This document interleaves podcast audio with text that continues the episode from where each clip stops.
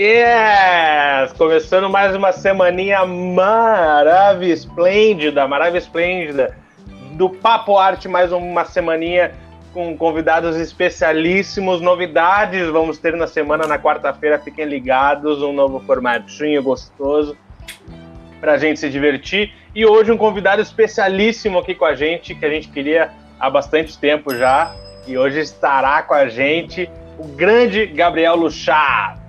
É, é isso. Comentários de sempre, né? Iniciando a live. Quem não se inscreveu, se inscreve no canal, pelo amor de Deus, que ajuda muito a gente e ajuda vocês também, porque vocês ficam sabendo de tudo. Para ficar sabendo de tudo também, ativa o sininho para receber as notificações quando a gente posta vídeo novo. Boa, garoto! Eu ainda erro o lado, parece que eu comecei ontem a fazer essa live. Mas ativa o sininho para receber todas as notificações quando a gente postar vídeo novo, quando a gente programar um vídeo ao vivo e ficar por dentro de tudo. Quer ficar mais por dentro ainda? Nos segue no Instagram, né, minhas joias? Arroba underline Gorcosta, arroba Diego de Lima com dois L's. E aí a gente bate um papo durante a semana toda. Vocês ajudam mais ainda a gente a construir esse programa bacaninha. Quero só destacar minha camisetinha de hoje, ó. Ó, camisetinha tá maravilhosa. Aqui, o pessoal tá comentando. Eu tô com, eu tô camisetinha com ma... legal também é Madruga Walk. Madruga Walk. Ah, até a tua cara, né? Total. Um zumbi Walking Dead. Essa camisetinha aqui, ó, é da Movie for Fun. Ó, entrem lá, podem comprar. Maravilhoso. Quero ver, eu vou, eu vou falar pro Marcelo, que é meu amigo, que é dono da marca, para ele patrocinar o programa. Chega de merchan. Chega de merchan. Tá bom? E aí, meu querido Dieguinho, como é que estamos para esse dia de papo arte maravilhoso? Então, tá bem hoje, hein? É, a cara boa. Assim, né? Bebi no final de semana, é isso. Mas hoje, segunda-feira, dia 14. tá inchado. De, 14 de setembro, aqui em São Paulo, tá dando uma ventania, acho que vai cair um temporal logo menos. Espero que não afete muito a cidade. Mas vamos Nada. então começar mais um programa com as notícias culturais da tarde dessa segunda-feira, dia 14 de setembro. E conforme prometido, eu trago os vencedores do Festival de Veneza. Nomadland vence o principal prêmio no Festival de Veneza, realizado no sábado, dia 12 desse final de semana. Da diretora chinesa Chloe Zhao, venceu o Leão de Ouro, o filme Nomadland, principal prêmio do Festival de Veneza, neste sábado, último dia do evento. O filme era um dos favoritos ao prêmio e ele é um dos fortes candidatos ao Oscar de 2021. A obra mostra uma comunidade de moradoras, de moradores de trailers que atravessa o oeste dos Estados Unidos e tem Frances McDormand como uma viúva em seus 60 anos que transforma sua van em uma moradia móvel e pega a estrada, buscando empregos sazonais ao longo do caminho. O júri do Festival de Veneza, presidido pela atriz australiana Kate Blanche, ao contrário do que a gente esperava, premiou o mexicano Michel Franco, que conquistou o Leão de Prata. A gente imaginava que ela fosse premiar uma mulher, ela acabou premiando um, um homem, mas isso tem um motivo. O grande prêmio do, do júri por Nuevo Ordem, uma metáfora do México, do mundo moderno, é afetado por diferenças sociais, racismos e desigualdades. Então, mesmo não tendo sido premiado uma mulher, esse filme parece muito interessante também. O ator italiano Pier Francesco Favino foi premiado por Padre Nostro, de Cláudio Noss, história ambientada durante os chamados Anos de Chumbo, na Itália, premiado como melhor ator. Já o Leão de Prata, de melhor diretor, ficou para o japonês Kiyoshi Kurosawa, por Wife of a Spy. O melhor roteiro para o indiano Shai Tainai Tanhani, roteirista e diretor de The Disciple. E o prêmio especial do júri para Dare Conrad, de André Conchavos, da Rússia. Já o prêmio de melhor atriz foi para a britânica Vanessa Kirby por Pies of a Woman, de Cornel Mundrusksu. A fonte é do G1, esses são os premiados do Festival de Veneza. E para finalizar as notícias culturais de hoje, a TV Cultura lançará um documentário sobre os 70 anos da televisão no Brasil. Com direção de Henrique Bacana, o projeto foi inteiramente desenvolvido de maneira remota por causa do isolamento. Mais de 20 famosas celebridades de vários canais concederam entrevistas para o filme de suas casas. por meio de videoconferência. A produção está prevista para ir ao ar no dia 17, às 22 horas e 15 minutos na TV Cultura. Entre os convidados a dar depoimentos estão nomes como Boni, Xuxa, Lima Duarte, Thaís Araújo, Pedro Bial, Luciano Huck, Fábio Porchat, Tony Ramos, Zeca Camargo, Marcelo Tass, Thiago Leifert, Neila Torraca e entre outros. Adoro! Cássio, Cássio Escapim, o eterno Nino do Castelo Ratimon, relembrará o inesquecível projeto infantil da TV Cultura. Alguns nomes que já não estão mais entre nós também serão homenageados, como é o caso de Hebe Camargo, que terá histórias contadas por companheiros como Astrid Fontinelli e Carlos Alberto de Nóbrega. Além da TV Cultura, a Globo também prepara uma homenagem aos 70 anos da televisão brasileira. Atualmente, a emissora exibe uma série de entrevistas sobre o assunto no Conversa com Bial, mas levará ao ar também uma edição especial no Globo Repórter no dia 18, data em que é celebrado os 70 anos da televisão no Brasil. A fonte é do UOL e essas foram as notícias que eu trago para vocês na tarde dessa segunda-feira, dia 14 de setembro. E você, Igor, o que tem para gente? Boa, boa. Aproveitando aqui ó, que o Rodrigo Bento, ó, viramos a CNN. Viramos CNN. Ó, o Rodrigo Bento tá falando que é o ciclone que tá chegando aí, ó. Alerta de ventos fortes para São Paulo, RJ, Espírito Santo e a zona da mata de Minas Gerais para o ciclone bomba que está se aproximando entre os dias de hoje e amanhã, ventos de 50 a 80 km por hora e também para o sul do Brasil. Fonte Clima o Tempo. Ele traz até a fonte. Gente, Rodrigo Bento é maravilhoso. Nosso correspondente do tempo. É, bom, na cultura nisso. só faltava um ciclone bomba. Não falta mais nada, né? Para 2020 não falta mais nada. É... O pessoal lá de cima tá criativo. São Pedro tá maravilhoso. No Cultura News de hoje eu trago o Lovecraft Country ganhará uma experiência em realidade virtual para atender ao desejo dos fãs de ficarem cada vez mais imersos no mundo de Lovecraft Country. A HBO vai lançar uma experiência em realidade virtual baseada na série. A gente já falou tanto né, sobre isso de, de, de, de desbordar, ó, de explorar outras, outras janelas, outras fontes de mídia, né, em peças principalmente. E aí o pessoal da série vai lançar uma experiência imersiva. É, a, a, série vai oferecer aos fãs vários eventos virtuais realizados no universo da série. Apenas 100 pessoas poderão participar ativamente da experiência, mas as outras pessoas poderão acompanhar tudo através de uma transmissão ao vivo a experiência envolverá quebra-cabeças, quebra-cabeças, desafios, salas em que é necessário descobrir a rota de fuga e por aí vai. Tudo através do processamento do Oculus Quest, aparelho de realidade virtual. Já a transmissão será através do YouTube. A aventura virtual também contará com as vozes dos atores da série, como Jonathan Mayhors, Courtney B. E Michael Kenneth Williams. O evento começará a partir do próximo dia 3 de setembro, quer dizer, já começou. Maiores informações podem ser encontradas no site oficial, mas a, a experiência está rolando e vocês podem acompanhar tudo lá no, no, no vídeo no site oficial. Love, Lovecraft Country é baseada no romance Território Lovecraft, de Matt Ruff, e a série da HBO tem na produção, tem, tem a produção sem data ainda prevista para lançamento. Vamos acompanhar tudo bonitinho e a gente traz aqui para vocês. Sem Tempo para Morrer, 007, vilão de Remy Malek, que é um gênio, é destaque em novo trailer. 007 Sem Tempo para Morrer teve um novo trailer divulgado que foca na figura de Safin, Zephyr, o enigmático vilão vivido por Remy Malek. É, vocês podem ver o trailer lá no Instagram 007. Quem pode, pode, né? O Instagram é só 007, verificadinho, tá tudo lá bonitinho. Vocês podem ir lá ver 1 minuto e 26 de trailer com esse gênio das telas. Segundo a sinopse de Sem Tempo para Morrer, James Bond se aposentou da vida de agente, mas sua paz é interrompida quando seu velho amigo Felix, Leiter, que trabalha na CIA, pede sua ajuda, o que coloca Bond na trilha de um novo vilão armado com uma perigosa tecnologia.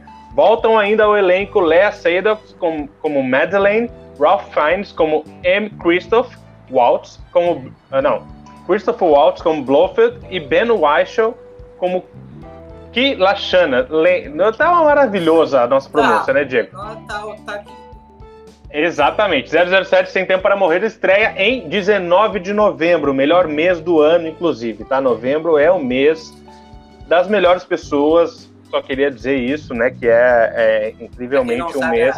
aniversário de Igor é em novembro, por isso ele está É, exatamente. E para terminar as notícias, Netflix compra Malcolm and Mary, estrelada por Zendaya e John David Washington. Dupla de atores gravou o longa durante a quarentena. A Netflix ad adquiriu os direitos de distribuição global do longa Malcolm and Mary, protagonizado pelos dois. De acordo com The Rap, o streaming desembolsou 30 milhões de dólares pela obra. Escrito e dirigido por Sam Levinson, o, cria o criador de Euforia, que é uma série sensacional, vocês têm que olhar. O filme acompanha o cineasta e sua namorada conforme ambos retornaram de uma estreia. Vale notar que Malcolm and Mary foi rodado durante a pandemia entre 17 de junho e 2 de julho na Califórnia, e a produção seguiu as normas sanitárias necessárias, todas inclusive aprovadas pelos principais sindicatos da indústria. Esses são os destaques de hoje, para a gente ficar por dentro do que está acontecendo neste mundo né, de produções e, e esse esse momento que estamos vivendo. Agora já podemos chamar nosso querido convidado de hoje que está ali nos esperando, bonitinho, com a luz boa. Maravilhoso, maravilhoso. Ele que é ator, humorista, ilusionista e apresentador. Formado pelo SBI, Centro Brasileiro de Ilusionismo, desde os 10 anos de idade já fazia mágica e aos 12 já era o mágico profissional mais jovem do país. Por conta desse feito, foi convidado aos 16 anos para ir ao programa nada mais nada menos que Jô Soares. Em 2010, fez uma participação como cowboy no especial Globo, nosso querido Trapalhão. Trapalhão. Também apresentou o programa Futura Profissão, Artes Gráficas, no canal Futura, e fez uma participação na novela Salve Jorge. Em 2014, comandou o programa Câmera Kids no Fantástico, participou do quadro Saco de Risadas do Domingão do Faustão e integrou o elenco do Zorra Total.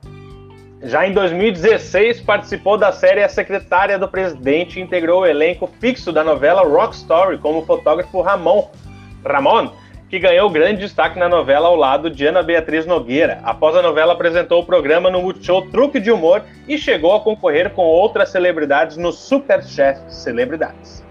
Além disso tudo, ainda tem um espetáculo que une stand-up, esquetes de humor, vídeos e números de mágica, o Como é que pode, que tem direção de Leandro Hassum. Mas vocês acham que para por aí? Estão bem enganados. Gabriel ganhou em 2013 o prêmio Fita de Teatro como melhor espetáculo de comédia júri popular com a peça Como é que pode? E foi indicado em 2015 ao Grande Prêmio Smiles do Humor Brasileiro como destaque do ano. Então, vamos bater esse papo com esse baita artista Vem pra cá, Gabriel do Já integra a bancada da nossa live do canal Papo Arte. Coisa boa, é. área. E aí, minha gente? Bem-vindo, meu querido. Obrigado, vocês estavam lendo aí. Eu tava relembrando, que eu não lembrava mais. Por exemplo, não lembrava que eu tinha sido indicado lá no, no destaque do ano do Risadaria. Legal você falar, mas porra, bacana. Perdi pro Paulo Vieira, muito bem perdido, que o Paulo é um gênio. Muito, porra. Muito bem perdido. muito bem Melhor perdido. vice. É, exatamente. Mas foi bom ouvir vocês falando aí, legal, legal relembrar. Faltou falar de homens, hein, que tá no ar, né? Vocês já assistiram? Exatamente, é maravilhoso, maravilhoso. Muito bom, cara. Muito bom. Eu assisti, eu assisti alguns episódios. Estamos na segunda temporada, né? Torcendo para ver uma terceira. Vamos depender da agenda de Fábio Porchat, que é a agenda mais ocupada do mundo, que eu nunca vi um cara que faz tanta coisa. Olha que eu faço coisa ao mesmo tempo, mas ele, porra, tá escrevendo, tá fazendo especial, tá de Natal, tá fazendo esquete do Porto, tá fazendo... é 50 mil coisas ao mesmo tempo. Publicidade, teatro, cinema. Ele, ele tá... falou aqui pra gente na live que ele não para de fazer coisa, tá fazendo umas sete coisas ao mesmo tempo, mas, mas ele é... consegue fazer, não sei como. Não sei como, eu acho que sete coisas deve, deve ser a média, mais ou menos. Eu fui convidado esse ano para participar do especial do Porta, né? O especial de final do ano do Porta dos Fundos, a gente gravou agora. E aí eu, gra... Ah, eu gravei anteontem. E aí era só, não, só tava, no dia só, era eu e outro ator que gra... gravaria depois porque é, porque é um formato diferente, eu não posso falar lá, mas vocês vão ver. Então os atores uhum. gravam separado. E aí eu fui lá, tô gravando, chega o Fábio. Eu falei, ué, não, tô acompanhando tudo. Eu falo, cara, como é que o cara dá conta? O cara escreve, vai nas gravações, nas outras gravações acompanhar, supervisionar. Então, assim, E é muito bom trabalhar com ele, porque é uma mente muito brilhante. E Homens está em cartaz. Está em cartaz a mania de teatro, mas eu acho que... Vale, vale. Está em cartaz está em cartaz para todo o Brasil no Comedy Central, que eu não sei os dias que passam, porque deve reprisar por resto da vida. É tipo o meu programa no Multishow, Truque de Humor. A hora que você ligar, pode ser que esteja reprisando. E reprise até do, 2089 vai estar reprisando lá o de mágica, o Truque de Humor. E tá no Comedy Central e na Amazon, no Amazon Prime Video, tem lá também para assistir. Vale muito a pena. Se é, não estou fazendo um jabá sem eles terem me dado nada, fazer uma fazer assinar o Amazon Prime Video, porque tem um, além de ser barato, tem um, um portfólio muito grande de filmes, séries muito boas também.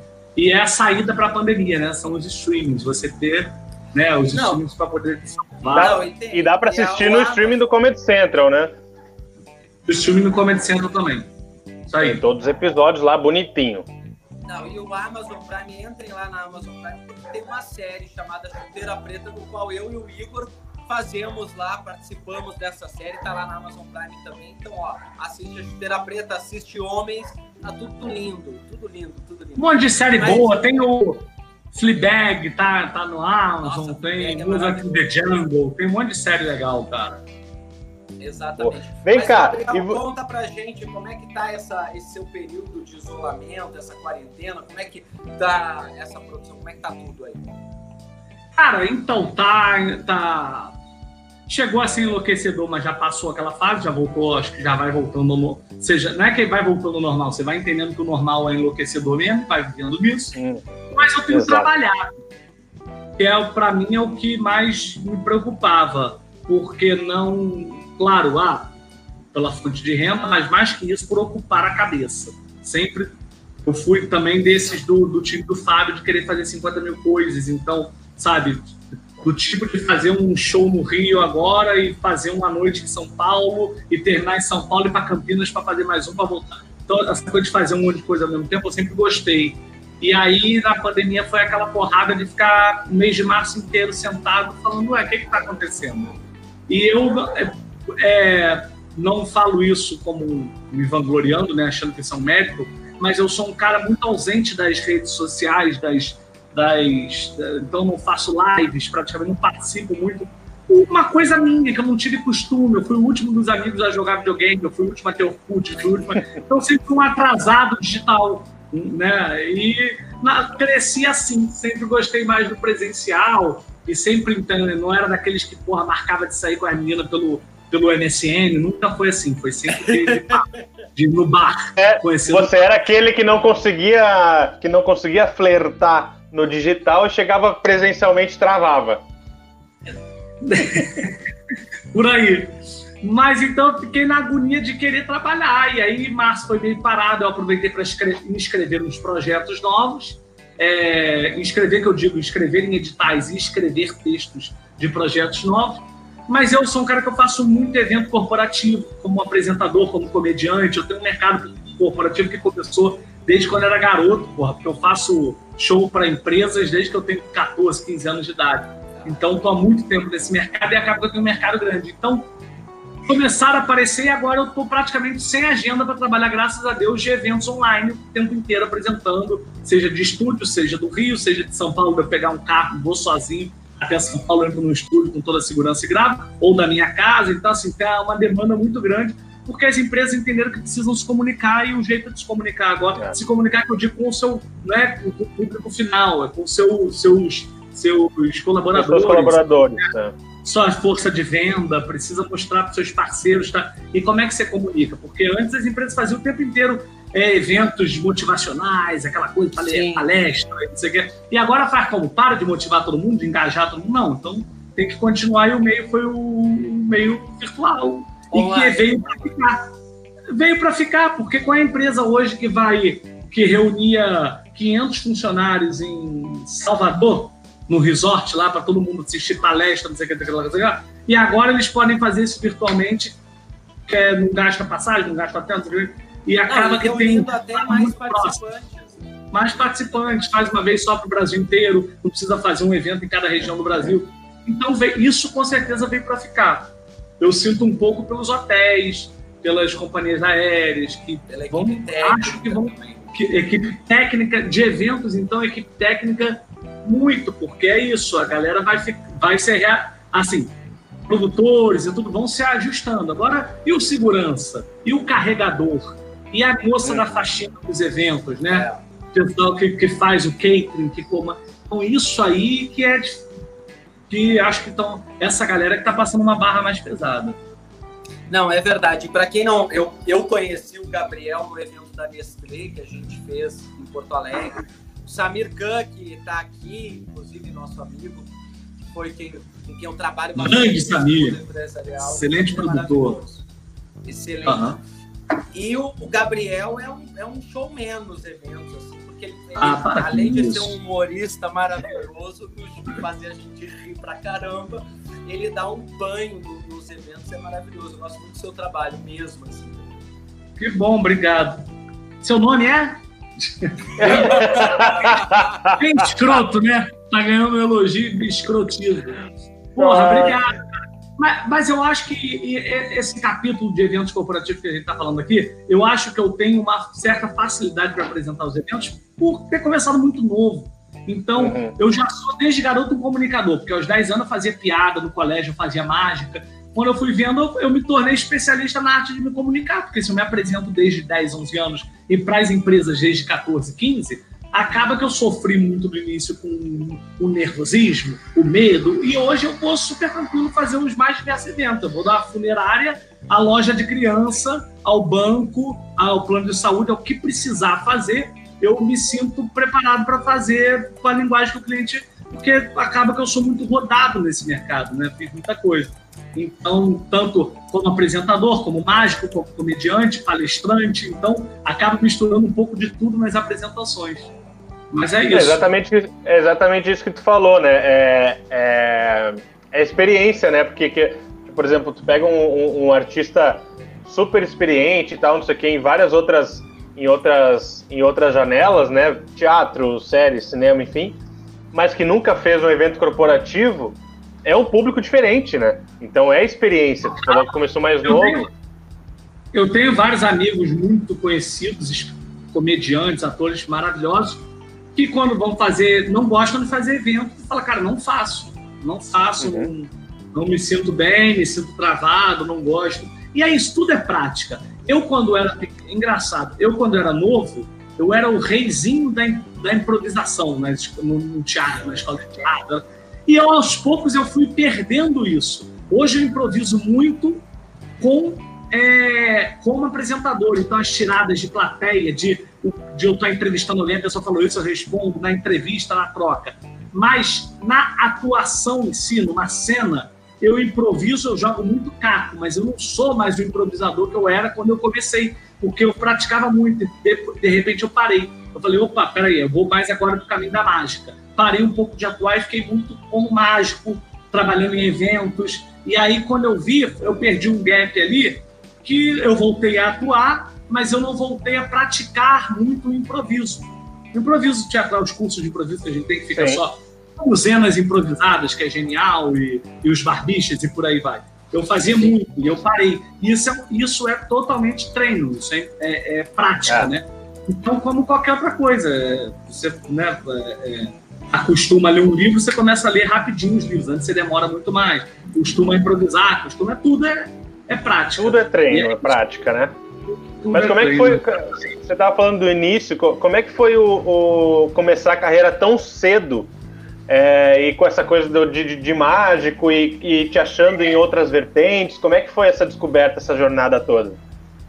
Essa, essa parada que as pessoas falam, ah, tem, fulano tem o dom, eu acho que tem realmente, porque Claro que eu acho que todo mundo pode fazer tudo. Então, se o cara pegar um violão, ele pode vai treinar, vai aprender, vai tocar violão muito bem, pode ser excelente, mas é difícil o cara ser um Yamandu Costa, um Rafael Rabelo, sabe, um gênio da, da, daquilo ali. Porque eu acho que tem um pouco de dom nessas coisas. E, e eu, desde pequeno, eu sou o que imita os outros na família, eu sou o que fazia piada garoto. Eu sempre gostei dos adultos, eu sempre achei criança meio chato. Então eu era criança que andava com os adultos. No colégio, na hora do recreio, eu parava do lado do inspetor e ficava batendo papo. E aí, não sei o quê. Tu, tu escuta muito Zeca Pagodinho? Não, eu sempre gostei de uhum. samba. Eu com 10 anos falando de Martim da Vila, de Bezerra da Silva, olha essa fita que eu. E batia papo com os professores, ia passar nos professores, conversar com os professores. Então, eu sempre fui um cara que gostei muito de me comunicar e sempre acho que eu tive o dom da comédia. Eu fazia graça com facilidade.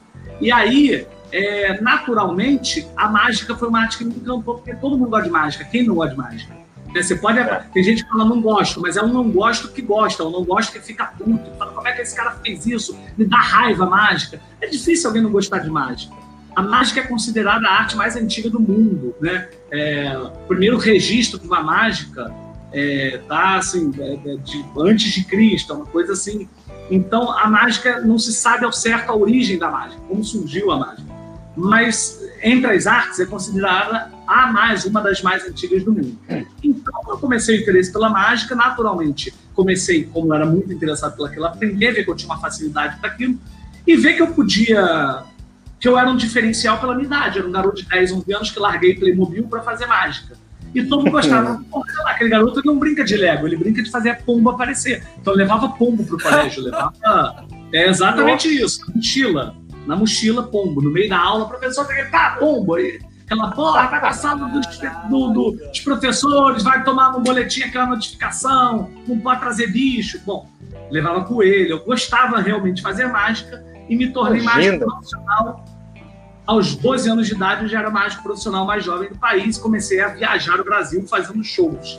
Aos 14, eu fui no jogo pela primeira vez, 14 para 15 e aquilo ali me abriu as portas dos mercados. Então você fala, porra, olha que mágico legal, porque é um mágico novo. Quem é que viu um mágico? Até você não viu um garoto fazendo mágico. Então, eu era um mágico novo e ganhei muito mercado com isso. Quando eu vi, eu já tinha ganho dinheiro, trabalhando com isso. Aos 18 anos eu já tinha meu dinheiro, já tinha comprado meu carro, tudo trabalhando, porque eu trabalhava como mágico. Mas, ao mesmo tempo, eu me vi distante das outras artes que eu sabia fazer. Por quê?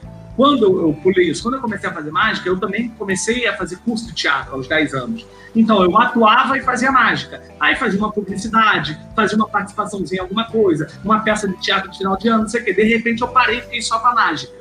E aí, quando eu reparei, criou um hiato muito grande. Eu fiquei muitos anos fazendo mágica. Eu falei, peraí, pô, eu tô com a saudade de atuar. E eu comecei a reparar que as pessoas me chamavam mais, produtor de elenco, ninguém me chamava. Eu falei, por que não?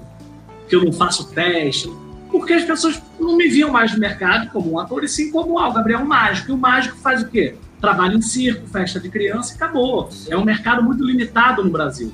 E aí foi dessa inquietude que eu comecei a matutar isso e falar, pô, mas comecei a reparar que quando eu fazia o show de mágica, as pessoas riam mais do que ficavam impressionadas. Não que eu errasse a mágica, ela ria de mim. Ela ria das é piadas. Fazia, né? E do jeito que eu não fazia mágica, então é, a, a pessoa saía do espetáculo com a sensação de, pô, show divertido engraçado, mais do que surpreendente até.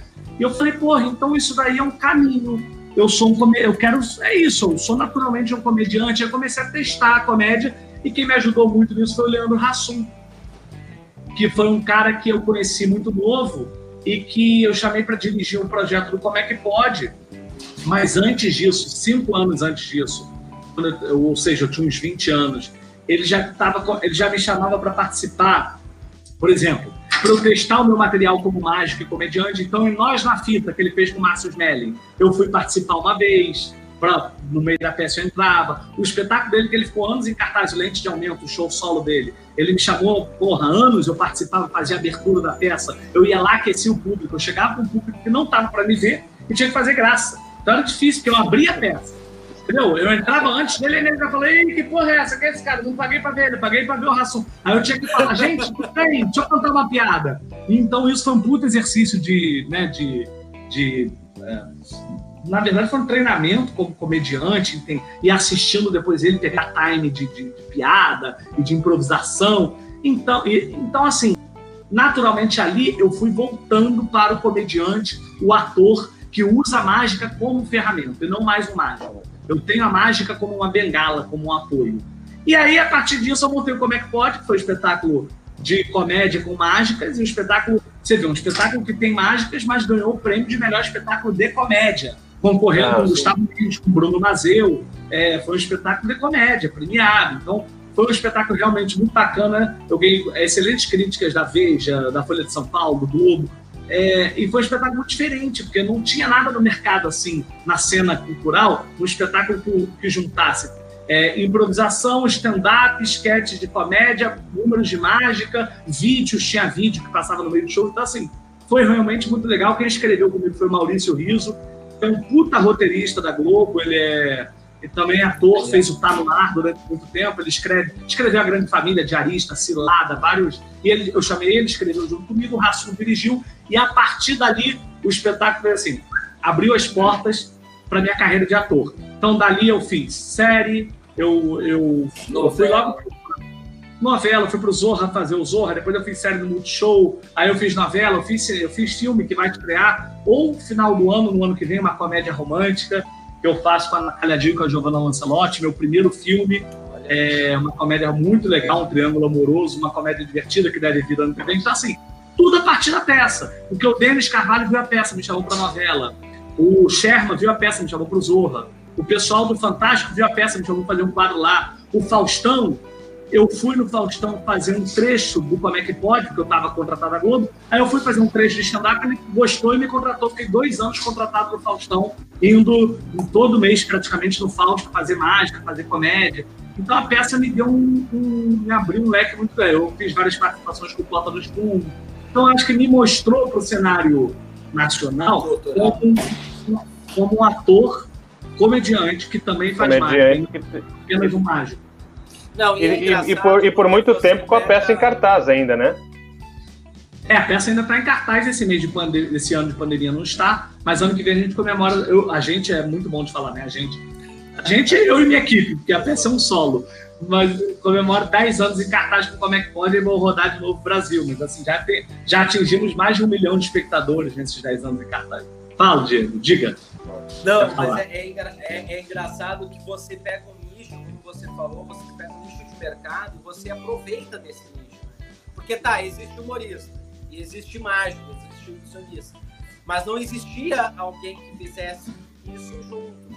Então você consegue, você consegue dominar as duas coisas, as duas artes que você você gosta de fazer, é, tanto a mágica quanto a tatuagem. Eu, eu acho que não que não existisse. Para mim não existia. Eu comecei a fazer isso sem conhecer. Eu não tinha, eu não conhecia. Depois eu vi que existiam outros mágicos que também faziam comédia mas talvez eu tenha conseguido um pouco mais de projeção nacional, é, né, com, com, conseguir ficar um, um, rosto mais conhecido como um mágico comediante. Mas realmente eu não conhecia outros e depois eu conheci, que já faziam não, mesmo. Mas um formato um pouco diferente, é mais um formato até de texto de comédia com a mágica, mas não tanto de improviso com plateia, muita troca porque a minha comédia está muito improviso com a plateia, trocando o tempo inteiro. Eu gosto muito de falar, responder, falar, responder. Você vê, e falo muito. Você fez a pergunta, eu levei 15 minutos respondendo, já está acabando a nossa live. Estou ainda falando. Obrigado, dessa... obrigado, foi ótimo. A gente está encerrando. Já passou uma hora, obrigado, Gabriel. Ó, Mas vem cá, sair, vamos, dar, vamos ler. Eu vou sair rapidinho. Ah, boa. Porque o meu volume está baixo vou sair e vou entrar, só um minutinho, e aí a gente faz a leitura. Tá bom. Boa, tá boa, boa. Então eu já vou mas emendar uma pergunta boa. Tá bom, mas como ficou melhor a live agora, hein, Igor? Olha só como deu Ficou, né? Nossa, Ela, deu um. Deu Nossa, a energia ficou boa, né? A energia, energia deu uma melhorada. Nossa, que coisa boa. Acho que vamos seguir assim, né? Eu que mando aqui assim? no botão, então tá beleza. Vem cá, me diz uma coisa. Você, como, ah. como é que é o teu criativo? O teu processo criativo, você escreve, porque assim, a gente estava falando com, com o Fábio, por exemplo. O Fábio é um louco. Ele escreve, ele produz, ele chama gente, ele faz, acontece. E a gente bate muito papo aqui com os atores sobre, uh, especificamente do, do mais assim, do, do, do, trabalho do ator, assim. Como é importante se autoproduzir, né? Como é importante o ator escrever suas próprias coisas, porque senão a gente fica esperando um telefone tocar, alguém vê alguma coisa e aquela coisa né, a gente não sai do lugar. Como é que é o teu processo? Assim, você escreve praticamente tudo que tu faz, tu se produz, como é que é isso? Então, é, primeiro, como comediante eu escrevo toda hora que vem na cabeça uma piada no bloco de notas no celular que fica que a gente não vive sem isso. Então, escrevo aqui. Um grupo com a gente mesmo, né?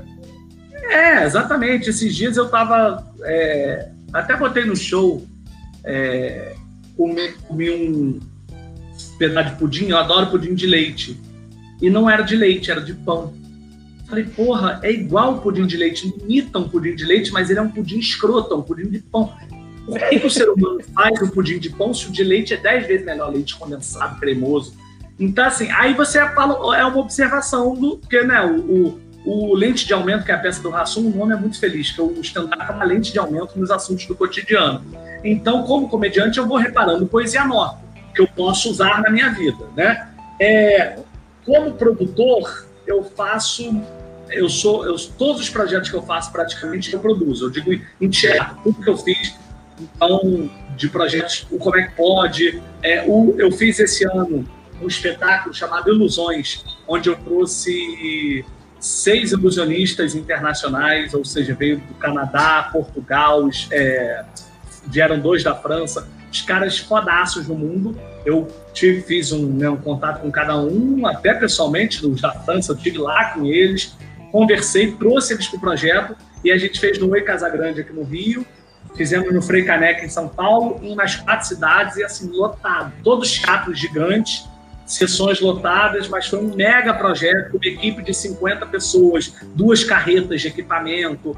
Então, assim, e eu fui produtor, eu fui diretor artístico junto com o Pedro Antônio, que é. Pô, nem fala porque eu me arrependi um pouco, porque eu vi que é não dava coisa. É porque eu era o apresentador do show, ou seja, o mestre cerimônias, eu apresentava, eu escrevi todo o roteiro, eu fui o diretor artístico e eu criei o projeto e produzi. Eu produzi, eu era diretor, produtor executivo, então a produtora vinha, falta durex, vem cá, deixa que eu vejo, toma dinheiro, vai comprar, resolvia tudo. Então, assim, o contato com os patrocinadores, eu que captei. Então, assim, é, mas eu, eu fiz isso pela, por, também pela, por gostar de ser produtor e fazer isso há anos. Então, eu tenho a veia de produtor, não consigo ficar parado. Eu estava parado aqui essa semana, eu inscrevi dois projetos, montei dois projetos de espetáculos de comédia e mágica live, e agora vou procurar patrocinador para fazer. Então, assim, eu tenho muito essa coisa de buscar, de, de gostar de produzir, criar, mas nesse projeto em si, no Ilusões, eu falei, porra, não dá para abraçar o mundo, não dá para fazer tudo, eu fiquei estafa, não dormia, fiquei um mês sem dormir, porque assim, você imagina, você trazer não, seis aí... fora, é uma responsabilidade te, gigante. Te desconcentra, inclusive, na hora de apresentar, né? Na hora é, de entrar, você não acabou. Exatamente, acabou que os ensaios gerais eu não consegui me ensaiar, ensaiei todo mundo. E eu fui eu, fiz coisas menores também no show, mas era improvisava muito com a plateia. Mas é isso, porque acaba ficando uma responsabilidade tão gigante Pô, trazer seis, é, cinco estrangeiros, eram seis que vinha com assistente. Trazer seis estrangeiros para ficar um mês no Brasil. Então você tem que cuidar um mês desses caras aqui, você tem que comandar uma equipe grande. Eu nunca tinha feito projeto desse porte. Mas deu super certo e foi um aprendizado de que para o próximo eu preciso ter mais pessoas na equipe me auxiliando. basta eu querer fazer tudo. Eu tenho que ter pessoas de confiança, cabeças para comandar junto. Mas, e, e, o lance de escrever, eu escrevo pouco. Eu escrevo mais projetos, né? textos de teatro que eu faço e os eventos corporativos que eu faço, às vezes eu escrevo é, uns bifões de abertura, uns monólogos para o evento, mas geralmente é. eu sou convidado. É, mas assim, mas a maioria eu sou convidado, como é o caso do, do de Homens, que eu só estou como ator, né? as sketches do Porta, quando eles me convidam, agora especial de final de ano, eu sou convidado para fazer projetos, mais do que escrever e fazer projetos meus. E você tem algum, algum projeto ou alguma, algum propósito de fazer um espetáculo com mais atores, é, um espetáculo mesmo, seja uma peça cômica, uma peça dramática, a, alguma coisa assim nesse sentido? Ou a sua linha vai continuar sendo seguir para dentro do stand-up, mesmo que sejam outros humoristas, mas ainda dentro do stand-up? Como é que você vê isso? O que você pensa para o futuro? Assim, então, eu acho que a coisa que eu mais me diverti na, nos últimos tempos, artisticamente, foi ter feito a novela. Era assim, eu não sei se também eu dei sorte, era mas a minha novela era muito legal. Era uma novela das sete que não era uma novela idiotada, tinha um texto legal, era muito bom o texto. Era, o elenco era muito bom, então, assim, e a gente ficou muito amigo. O Vladimir Brista, a, o João Vicente, a Natália Dil, a Ana Beatriz Nogueira, que virou uma parceira, sabe? É, o Rafinha Vitti, o Nicolas acabou que foi um elenco que ficou muito amigo. Então, essa relação de amizade que realmente rola pro projeto dá uma, um puta up, uma energia, o projeto flui. Eu acho do caceta, mas eu ainda gosto mais no teatro de fazer algo mais reduzido. Ou fazer solo, eu gosto muito de solo no teatro, ou dois ou três atores em cena. Então eu penso em outros projetos. Eu penso em fazer um projeto casal com mais uma atriz, mas também penso em outros monólogos. Até com a Ana Beatriz Nogueira a gente veio conversando muito, ela dirigiu um monólogo, é, eu tentei, mas eu não consegui conciliar a agenda para fazer e projeto. É, era uma coisa que a gente estava pensando em fazer, é, era muito legal, mas era um monólogo. É, mas assim, eu sempre me vejo mais com eu sozinho, foi eu e mais um ator. Poucos em cena em teatro. Já em TV eu acho maravilhoso essa relação, mas no teatro engraçado, eu acho que eu me acostumei. E meu irmão que é ator também, meu irmão é um ator mais de uma linha, né, faz peças mais cabeças e, aliás, muito boas peças. Mas era de um grupo, ele fez as peças muito fortes, Bent, Laranja Mecânica, Transporte, então, as peças muito maneiras e eram mais fortes, mas eram peças de grupo, né? Aquela coisa, 10, 15 pessoas. Então, ele sempre foi um, ele sempre fez teatro em grupo e eu sempre fiz, sou mais do solo. Então, eu meio que acho que o meu é. caminho é mais esse, de atuação no teatro. E, e, e querendo ou não agora, nesse novo está vendo como é que vai ser, a gente já tem mais ou menos uma ideia.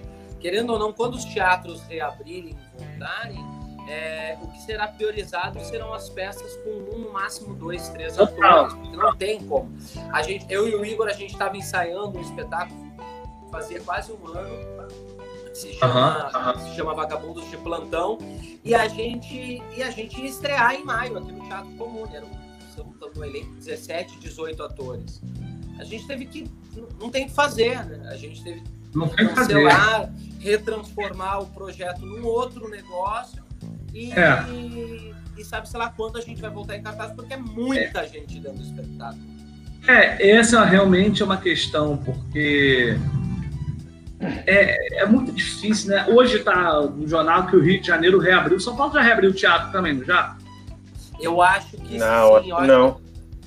Não, acho que eles estavam para reabrir essa semana. Tá tendo, então, no Rio. Tá abrindo tudo. É, no Rio reabriu hoje. Tá? É, porque eu super entendo. Eu acho que a gente tem dois problemas aí. O primeiro, eu acho que é uma. Por que não reabrir? Porque a partir do momento que você reabre escola e você reabre restaurante, por que não reabrir no teatro? Qual a diferença da exposição? Qual o risco que você vai ter maior no teatro ou eu falava muito isso, cara. Eu falava muito isso, eu ficava meio, me, eu ficava meio pistola, assim, porque eu via assim, cara, restaurante. Abriram um restaurante. Por que não o teatro, cara? Porque o restaurante tem muito mais. É, não é nem o mesmo, é mais, é mais, é mais risco ah, ali exposto. Porque as pessoas risco. ficam juntas e, e tal. E o restaurante tem opção de delivery. O teatro não tem é, opção. Exatamente. Não, e o restaurante a pessoa tira a máscara para comer. O teatro a pessoa pode ficar é. espetáculo com máscara assistindo. E assim, é... e aí eu acho que é uma foda pra gente, pro nosso mercado, por dois motivos. O primeiro é esse, né? Por que, que não reabriu escola até agora é, no Rio de Janeiro? Vira um pouco de hipocrisia. Por que, não reabre escola e, e as praias estão lotadas? O shopping está reaberto. Com, a, com, as. Cara, o shopping tá cheio, as, as mães levam não, os filhos para brincar. Porque, é, então assim, aí não pode reabrir escola, mas aí reabre os bares. Então, assim, é um pouco confuso isso. É, e aí, o lance do teatro é, porra, não, rea, não pode reabrir teatro, agora acabou de reabrir, ok. Mas quem vai no teatro? Aí é um outro problema. Porque assim, a galera ficou dura, né? Apertou de grana boa parte da, da população. Então, o teatro que já vinha em decadência, são Paulo sobrevive muito mais que no Rio, mas no Rio já vinha numa decadência, vários teatros fechando. Como é que esses teatros vão sobreviver? Porque aí as pessoas, pô, vai, não vão. Aí é isso, vai ter que fazer só shows solos com um artista, né, um ou dois no elenco no máximo. Aí o teatro que já não ganhava dinheiro, mesmo com a casa 80% ou cheia, já era difícil ganhar dinheiro, agora não pode ter a casa cheia, porque tem que estar espaçado. Então vai ter meia casa. Então, assim, não vai se pagar. Aí eu estava vendo hoje, o Rio autorizou abrir teatro e abrir cinema. Só que autorizou os cinemas a reabrir, mas não pode vender pipoca. Aí os cinemas não querem reabrir, porque... E é daí que vem muito do lucro, né? Nos Estados Unidos, 48% do lucro do cinema está na pipoca. que é caríssima. Tu compra uma porra da pipoca de, de, é um carro zero, financiamento. É, é um Celta. É, um Celta. Mas eu então, acho, mas eu acho que é melhor, eu acho que é melhor a, ainda ter a opção de do, do cara que tem o teatro, por exemplo, ter a opção de abrir e ver como é que vai funcionar e ver é, como que vai ser essa experiência, o cara ter a opção, Sim. entendeu? Então deixa abrir, entendeu? Não fica que nem dono de restaurante. No início eles podiam abrir até tal hora, por exemplo, São Paulo. Poderiam abrir poucas horas. Teve dono de restaurante que falava assim: para mim não vale a pena, vamos continuar fechado. Mas o cara vai entendendo essa economia também que é diferente. Então dá opção, né? Eu, eu concordo e eu acho, a minha dúvida é: será eu concordo, eu acho que tem que ter essa opção. Eu só sou descrente, eu só acho que não vai conseguir sobreviver. Ah, eu também, eu é, também. É, eu também porque... Como é que vai vender, como é que vai vender pipoca se você não pode tirar a máscara? Tem que tirar para comer a pipoca. E aí entra no negócio, o cinema porra, nacional está numa crise danada. Eu, eu acho que é um. Eu acho que é o não, seguinte, a... vacina para dar uma tranquilizada maior. Tem que vender, tem, tem que vender comida por sonda. É. É a tipo pessoa isso. vai e fica assim. E os, e os drive-ins estão. Os drive-ins estão sendo uma solução, né? Que estão começando a pegar, né? Uhum. Não, e tá super funcionando, tá super funcionando. Mas vamos lá, vamos fazer a nossa, vamos fazer a nossa leitura de hoje para esse texto que você escolheu, que eu acho maravilhoso. Peraí, não, deixa eu falar, deixa eu corrigir, que nós acabamos de pegar o Diego no flagra mentindo. Eu escolhi o Comédia da Vida Privada. Ele me escolheu, me mandou. Não, mas. Eu, não, porque tá certo. Ele falou, qual texto você quer? Eu falei, ó, pode ser Grande Família, Comédia da Vida Privada, TV Pirata. Mas ele falou, Comédia da Vida Privada é bom, adoro. Só que esse texto em si eu não conhecia. Então por isso que eu tô falando isso, que eu vou ler agora pela primeira vez. Eu só li o iníciozinho. Isso, isso é mentira de produtor, Gabriel. Que ele fala, é, ah, somos amigos há 30 anos, o texto que ele escolheu, essas coisas. É, eu sabe? gosto de desmascarar essa gente, entendeu? É isso. A gente não pode reclamar deste governo se a gente não desmascara as pequenas coisas do dia a dia. É isso aí. É verdade. que horror a comparação. Verdade, te amo, Diego. Sejam, verdade sejam ditas, o, é, eu, o Gabriel pegou e deu as opções, eu fui atrás do texto e escolhi. Inclusive, eu também não conhecia esse texto, eu vi algumas cenas, tinha um Comédia Também da Vida Privada é maravilhoso, mas esse em específico eu achei muito interessante, por isso que eu selecionei. O texto... os dois desses? Você, você, sabe? Então, que olha só que louco. Esse, esse texto, quando eu peguei, eu, eu procurei o vídeo na o vídeo original, um dos atores que fizeram, mas eu não Sim. achei. Eu achei o texto com a direção do Wolf, com a direção do Wolf Maia, que ele pegou o texto, na época também dirigia e tal, e ele pegou o texto e ele montou com os alunos. Então o vídeo que eu peguei foi a montagem desses alunos com o texto ah. que era da comédia da vida privada. Então eu não sei quais, são os, quais foram os atores que fizeram. Eu até fiquei procurando, mas não consegui achar. Mas é, o texto é maravilhoso, maravilhoso. Vamos dar a nossa cara, então, né? Já que não temos a referência. Como é que a gente vai ler isso? Quem vai ler o quê? Qual é a tua sugestão? Episódio A Voz do Coração.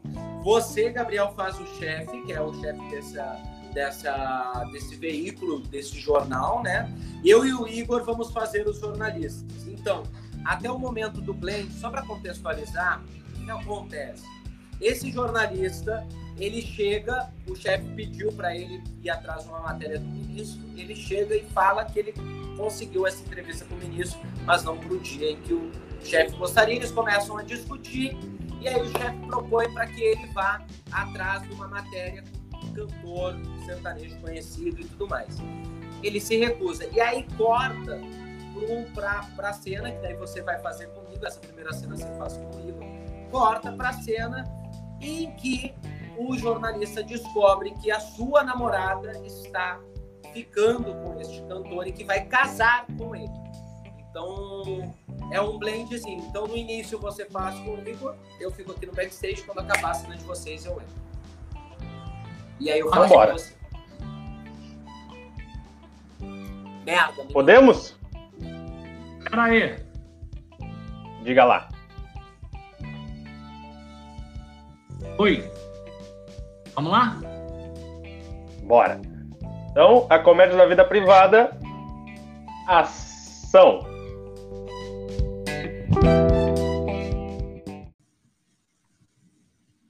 Conseguiu uma entrevista com o ministro. Ah, que ótimo! A secretária dele me prometeu para amanhã à tarde. Amanhã à tarde. Sem falta, sem falta. Sim. E como é que eu vou publicar de manhã uma entrevista que você vai fazer somente amanhã à tarde? Mas que coincidência, eu vim pensando exatamente isso. Ah, é? Hã? Aí eu tive uma ideia. Amanhã a gente publica as perguntas e depois de amanhã a gente publica as respostas. Olha que gênio, entrevista em capítulos, é isso? Claro, vai, vai prender muito mais o interesse do leitor. Olha, vou falar uma coisa pra você. A tua sorte é que eu sou muito mais idiota do que você. Eu não acho isso. Era a matéria de primeira página, pô. Como é que eu fui entregar isso pra você, meu Deus do céu? Não, não se preocupa. Amanhã eu vou arrancar tudo do ministro. Vou arrancar tudo. Não esquece, esquece, ministro. Esquece, meu. Vou te dar uma outra coisa aqui, outra matéria. Coisa boa. Uma matéria importante, assim?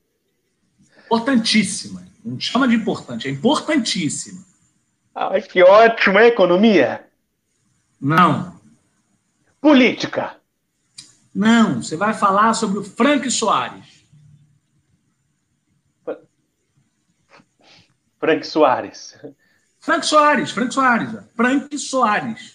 Frank Soares, o cantor Frank Soares. Aquele que canta fazendo, que dá aquela reboladinha que as pessoas ficam loucas. Eu quero tudo sobre ele, eu quero saber tudo da vida dele, eu quero saber exatamente o que ele faz, o que ele gosta, sabe quem é ele, na né? essência dele, porque ele é uma coisa, mas tem a essência dele. Eu quero que você entre na essência, eu quero que você entre na alma dele, eu quero tudo. Não, não, não, não, não, eu quero... Peraí, peraí, peraí, peraí. Quer dizer, então, que ao invés de escrever sobre um ministro, eu vou escrever fofoca sobre um cantorzinho aí, aquele que dança assim. Querido, Frank Soares, não um cantorzinho que dança assim, que... não, é Frank Soares. O Brasil inteiro só fala nisso. Frank Soares. Eu nunca ouvi falar dele na minha vida. É, pois devia, devia porque as garotas são apaixonadas por ele. Blend, o telefone toca na casa do jornalista que acaba de descobrir que a sua namorada vai se casar com Frank Soares. Senta aí para não cair, ó. Acabei de descobrir que o Frank Soares vai casar. Casar? Casar? Gostou? De véu e grinalda? Casar, é. Em geral, isso fica melhor para noiva, né? Acho que é, né? Véu e grinalda. Agora eu quero que você me descubra quem é ela. Eu quero saber exatamente quem é essa mulher que vai casar Frank Soares. Ah, deve ser uma idiota. Não, não. Dizem aí que ela é gostosíssima. Ó, ah, é? Uma delícia. Quem é que disse isso, hein? Ah, outra coisa. Dizem que a loura também, tá? É um pouco baixinha. Diz que teve um caso secreto com o Frank, apesar de ter um namorado. Um trouxa, né? Isso é um trouxa. Ela tava ela, botando os tipos dele. Ela não ia fazer isso com o namorado, sabe? Um cara bacana, que dava força para ela, que fazia tudo por ela. Gostava dela de verdade. Ué, então você o conhece? Não, não, não, não, não. Por quê? O senhor o conhece? Ilustre desconhecido é um jornalistazinho inexpressivo de jornalzinho sem muita importância. Ah, sei, sei. Agora anota aí. Eu quero a foto da moça com depoimento exclusivo, hein? Anota. Foto com depoimento exclusivo. Eu quero todos os detalhes da vida dela. Exato, eu quero saber tudo. Igual dele, eu quero saber agora tudo dela. O que ela faz, o que ela come, o que ela veste. Eu quero saber tudo. Não quer saber também a cor do esmalte que ela usa? Sinceramente, querido, eu acho que você não tem capacidade para isso, sabia? Eu aposto em um vermelho delírio com uma camada de cintilante só para dar um brilhinho assim, assim, sabe? Dizer, tá bom, pois então você descubra a marca do cintilante dela. Pronto, o público quer saber tudo sobre essa mulher que vai casar com seu ídolo. Ele não é o meu ídolo. Pois você descubra quem é essa mulher, ou você me dá o furo, ou eu te dou fora. Frank Soares.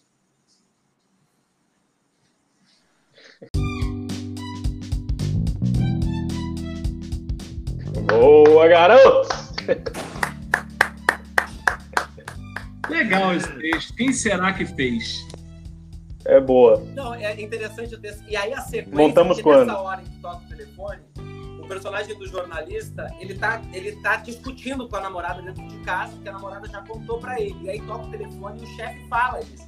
Então ele tá vendo ela passar o esmalte na unha, ele tá vendo ela fazer essas coisas.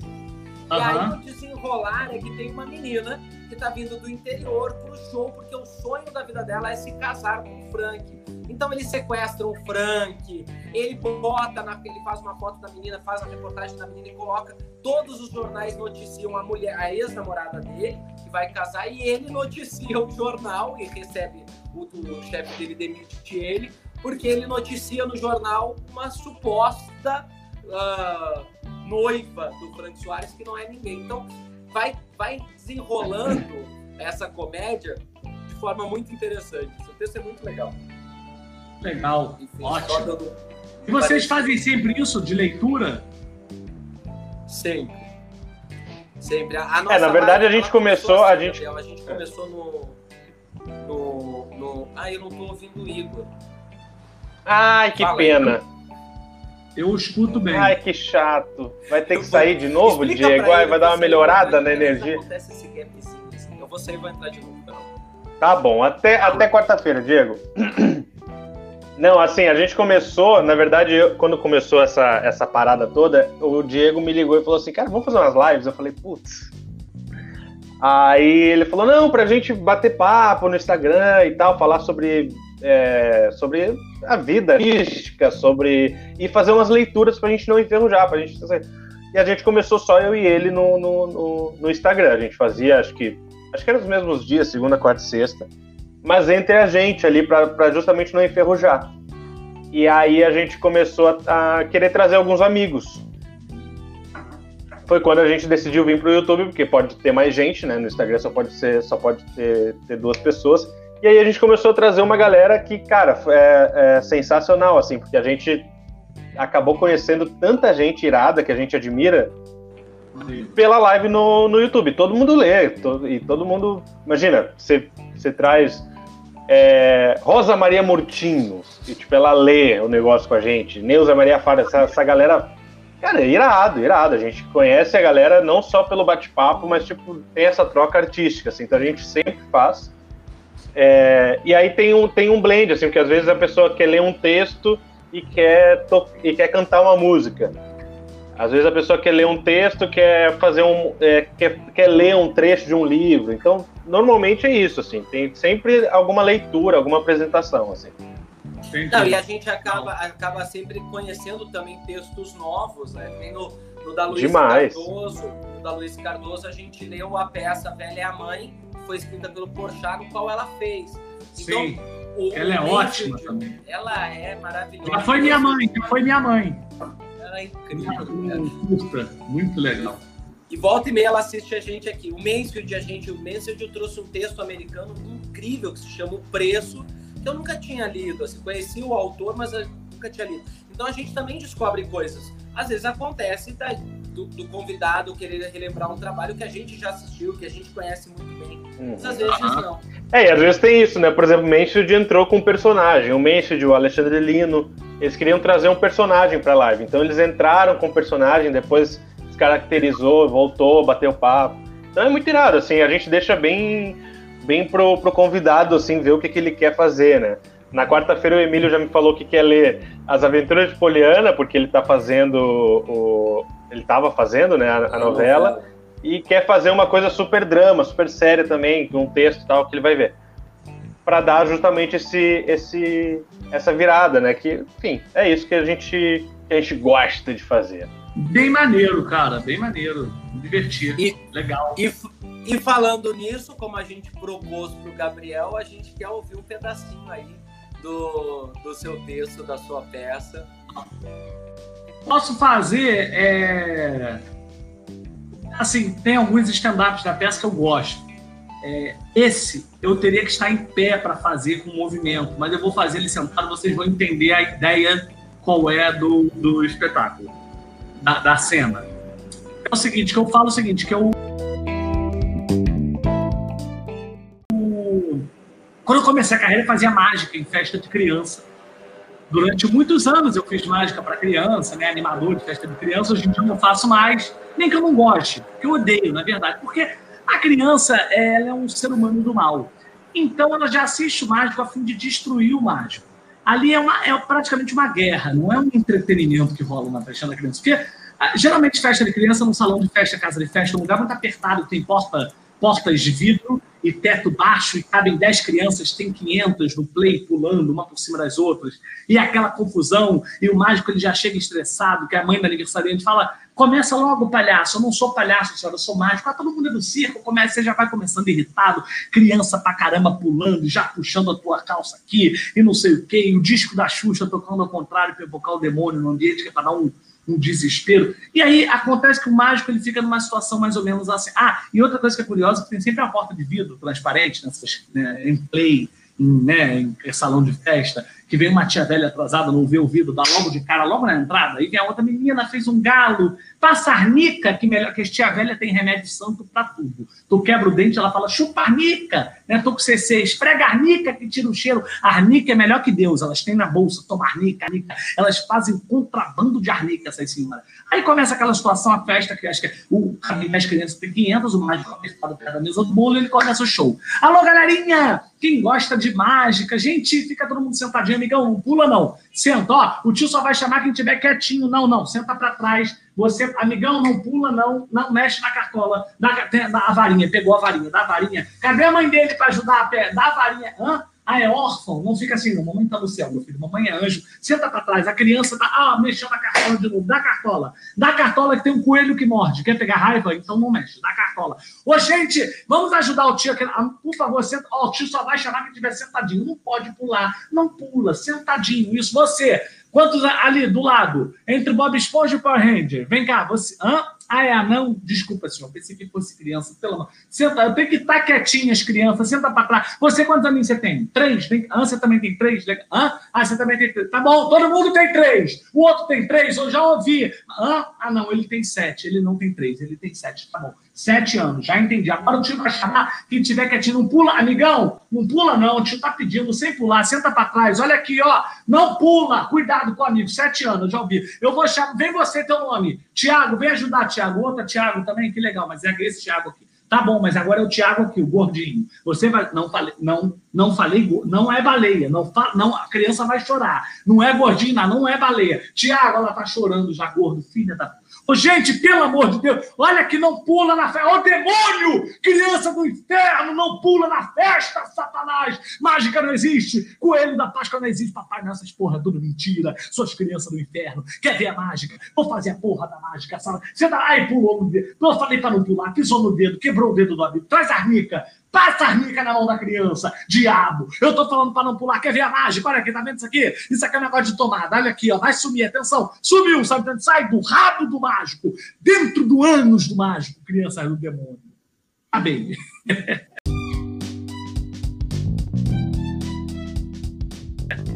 é um mágico que perde total senso, né? Ele, ele começa. Mas isso é, isso é apresentado com recursos, né? Com, né? Como se fosse uma festa de criança.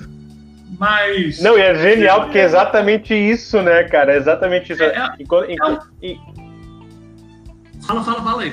Não, enquanto tu tava fazendo, eu tava lembrando do aniversário de, de um ano da, minha, da, da filha do meu irmão. Aí tinha o cara que, tinha o cara que chamaram para fazer essas, essas coisas. O que se fudia, o, o, que se fudia. O que se fudia. Só que assim, aniversário de um ano, então assim, a, a, a minha filha tinha um ano, e aí tinha, a minha sobrinha tinha um ano, e aí tinha lá o de sete, o de dez, o não sei o que, né? Tinha todo esse, essa, esse blend de idades, né? E aí o cara começa. E aí brinca com o vô, da criança, brinca com o pai, não sei o que, daqui a pouco foca nas crianças. E aí as crianças estão lá sentadinhas, né? Assim, né? Ah, não sei o que, não sei o que. E os adultos todos em pé atrás, né? Hum. E o adulto faz o quê? Julga, né? Então a gente tá ali e tá, não sei o que, vendo assim, tá, vamos ver se esse cara é bom. Aí tá, começou, nananã, uma criança dá um. E aí começa exatamente isso. Daqui a pouco ele tira o, o, o, a pomba. Sei lá qual é o bicho que ele tinha, ele tinha um bicho de verdade. E aí eu já vejo uma falar do lado, uma adulta fala assim: ai, não acho legal ele trazer animal aqui pra dentro. Aí falo, é, mas deixa o cara fazendo. Começa os comentários periféricos, e o cara só se pode, cara. Não, e a é, criança é, tem medo, não... aí só é, ele escolhe a única pessoa que vai dar um berro com a pomba e chorar. É. Eu fiz esse texto total em cima de coisas que eu passei, né? Porque eu fiz aniversário de criança, então todas essas cenas, uma vez que eu confundi um anão com uma criança, todas essas que tá falado no texto, é que eu passei no show. Falei, vem você pequenininho. Ah, é, não. Peraí, vem cá. Aí já mudei pra cabeça. Essa coisa de, de cadê a mãe dele? A mãe pra ajudar. E aí alguém falar, não é, a mãe dele meu ah, Deus. Aí eu entendi então, que não o Samir, ó. O Samir colocou aqui, ó. O Samir colocou aqui. E para melhorar, será servido pudim de pão com é. passas e é. cubos de maçã. É. Aí a Nath, a Nath, que é contadora de histórias, tá sempre aqui na nossa live também. Teve, passou por uma situação inusitada também esses dias. Ela falou assim: na minha contação de histórias em um aniversário, tinha decoração do Chapeuzinho Vermelho. Comecei a contar histórias da Chapeuzinho Vermelho e as crianças foram tudo roubando a decoração. Cara, é um desespero. O que o Samir falou é porque eu tenho um stand-up no show que eu falo dessas comidas escrotas, né? Passa na, na arroz, maionese com maçã, tem um stand-up sobre isso. Mas é, é, essa. A festa de criança é um pânico pro. A pessoa que está ali, ela tá porque ela tá precisando muito daquele dinheiro. E ela tá ali para fazer. Ela não, se ela pudesse escolher, ela não ia estar tá tirando o lenço da boca o garçom passando na tua frente. As crianças... Não é o sonho de ninguém, né? Duas tirando teu sapato, os adultos cagando pro teu show, e você, na verdade, sabe? Não é o sonho de uma pessoa. Então, assim, é uma situação. Tanto que aí, é, esse negócio que eu falo do, do, do, que eu faço no final, é, há pouco tempo, há um pouco tempo, uns cinco anos atrás, teve um mágico que fez isso na vida real. Eu acho que ele se inspirou na disquete. Ele grita com a criança e tem isso filmado. Ele, Porra, moleque, senta, caralho! Ele começa a ficar enlouquecido. Porque você imagina, se você trabalha bastante, você vai fazer três shows de criança numa noite. Três na sexta, três no sábado, três, sai uma, vai pra outra. E não é um artista com produção, é um artista que carrega a caixa de som, carrega é. o cenáriozinho, bota ali, monta tudo suando, tentando se esconder, entra no cenário, bota um blazer, dourado de paetê, gravata borboleta num calor da porra, chega suando, os pombos picando dentro do bolso, pombo na manga. É uma agonia um show para criança. Então, assim, é, isso tudo que eu falo, o texto que eu vou falando, muita coisa realmente aconteceu. Eu vi, cara, uma criança pular no dedo do outro e a senhora fala, ah, tem que passar. Alguém pega um gelo, aí uma senhora falou, tem arnica. Passarnica. Passarnica era clássica. Passarnica. Como a minha avó falava passarnica. Então você vai pegando Também. essas coisas. Exatamente. E aí é por isso que o texto de stand-up funciona, né? Porque você faz quando é real, quando é verdadeiro, né? E, no, e os animadores de criança têm uma arma para sacanear os pais também. Que é quando começa aquela porra assim, agora vai ganhar quem me trouxer um relógio de couro marrom. Aí as crianças saem do pai, vem pai me dá, é pra sacanear os adultos que estão de boa comendo salgadinho, curtindo o animador manda agora um batom rosa choque. Ela arrumou na bolsa da mãe, mãe, mãe, mãe, batom, batom. É isso, é para se vingar um pouco dos adultos, eles não ficarem em paz. Eles precisam sofrer um pouco. Gente, que, que, que, terror que seria isso. Eu, eu fazer isso seria, seria um terror, né? Seria tipo as lives que a gente já fez, Diego. Sabe? Né? Que a gente tinha que ficar é. animando a galera. Ai. É. Difícil, Ai. é difícil. Gabriel, a gente está chegando ao fim. A gente quer agradecer imensamente por você ter topado participar da live com a gente. Foi divertidíssimo todas as histórias que você trouxe. Ter agregado, a gente já está na live de número 42, então 42 artistas. Caramba, que legal. Coisa boa. A gente esperamos que tenhamos mais. Então, muito, muito, muito obrigado. Espero que tenha gostado aí da nossa live. Maravilha, eu que agradeço. Parabéns pelo trabalho trazendo um, um conteúdo interessante nessa batalha de conteúdos, onde a gente vê tanto conteúdo inútil. E aí tem um conteúdo legal, conversando com uma galera legal, falando sobre cultura. Parabéns pela live e a gente se vê, meus amigos. Um abraço, tá? Obrigado, meu querido. Um abraço, beijão, fica bem. Valeu. Ó, o convidado, ah, o primeiro convidado que sabia sair bonitinho. Ó, que lindo, que lindo. É Quero agenda de lives. Temos? Claro, antes eu Tem peça amanhã, preciso assistir, né? Tem peça e nós vamos assistir. Ó, eu quero mandar um beijo especial para todo mundo que está aqui, Rodrigo Bento, a Duda Hack, a Nath, o Samir, a Simone, Maria da Penha, todo o Samir, o outro Samir, o Regufli, que está aqui também. Enfim, um beijo para todo mundo que está nos assistindo. Núbia Paz, minha prima, beijinho. E vamos então para a agenda de lives desta semaninha. Hoje, Por agora, favor. às 19 horas, Marco do Noveleiros Real recebe a atriz Zezé Polessa numa live mega descontraída lá no Insta, arroba Noveleiros Real. Às 20 horas, live claustrofóbicas. Convida Pedro Fernandes para um bate-papo mega descontraído no, no Insta, arroba, underline claustrofóbicas. E às 20h30 tem a live da alegria. Maria Zilda Betlin recebe Carolina Ferraz no Insta, arroba Maria Zilda Betlin. Essas são agendas de live para hoje, dia 14 de setembro. Já amanhã, terça-feira, dia 15 de setembro, às 18 horas, tem live Papo Torto. Alan Rosa recebe eu mesmo, Diego de Lima, para um bate-papo sobre arte e cultura no Insta arroba Alan Rosa ou Alan Souza Oficial. Às 19 horas tem Marcos do Noveleiros Real recebe Tunico Pereira no Insta arroba Noveleiros Real. E à meia-noite, para encerrar a agenda de lives nessa terça-feira, dia 15, como já é de costume toda terça-feira, tem a live na cama com ela, Simone Centurione e Gotti fazem uma live para Laje Divertida no Insta, arroba Gotia com dois T's e SH e arroba Simone Centurione.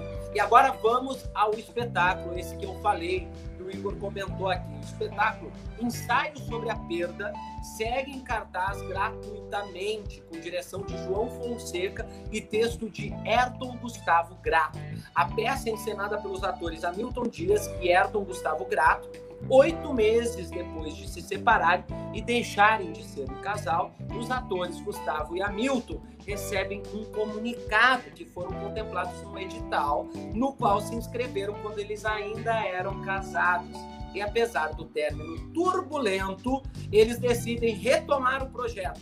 Mas quando começam a ensaiar a peça, percebem que as perdas que foram abertas ainda não estão cicatrizadas. A sala de ensaio então se transforma num campo de guerra onde ressentimentos vêm à tona, fazendo com que eles questionem se retomar o convívio profissional foi a melhor decisão. Uma vez que a dramaturgia da peça será montada, os transporta para um mar de recordações, o texto foi escrito por Alonso, um dramaturgo argentino que durante o processo de escrita mergulhou profundamente na pesquisa. Se tornou amante dos dois antes de ir embora e deixar a peça sem final. Então, para assistir esse espetáculo maravilhoso com a direção de João Fonseca, eu vou assistir amanhã. O espetáculo está em cartaz nos dias 15, 17, 22, 24 e 29 de setembro, ou seja, últimas sessões, sempre terças e quintas às 21 horas a entrada ela é sujeita à lotação.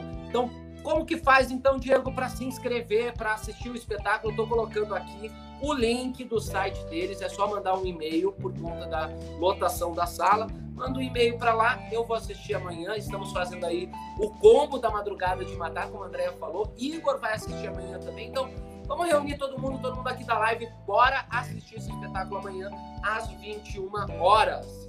Lembrando que aqui no YouTube também tem o canal Nath Histórias e o canal Lica Polidori com histórias e dicas divertidíssimas para suas crianças, para os seus pequenos.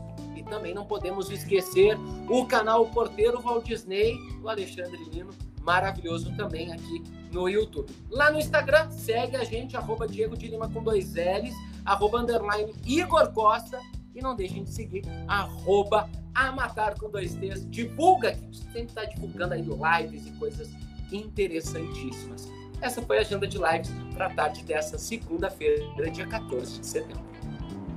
Boa! Então vamos encerrar? Vamos embora? Vamos embora! Galera, ó, um beijo. Quarta-feira. Quarta-feira a gente tem convidados mega especiais, porque quarta-feira estaremos estreando um quadro novo aqui na live do canal Papo Arte, não é mesmo, Igor? É isso aí, a gente vai trazer amigos, mais amigos que a gente tem. E vamos abrir um pouquinho, né? É, coisa leve. Assim. o que, que eu e o Diego pensamos cá com os nossos botões? Que a gente tem muito amigo por trás das artes, que fazem arte para arte, né? Então, assim, a gente queria trazer essas pessoas, porque essas pessoas, normalmente, quando a gente vai fazer um trabalho é, presencial, são as pessoas que a gente mais se relaciona. São as pessoas que a gente mais vira amigo, que a gente mais bate papo, que gente, enfim, são as pessoas mais, é, mais queridas, né?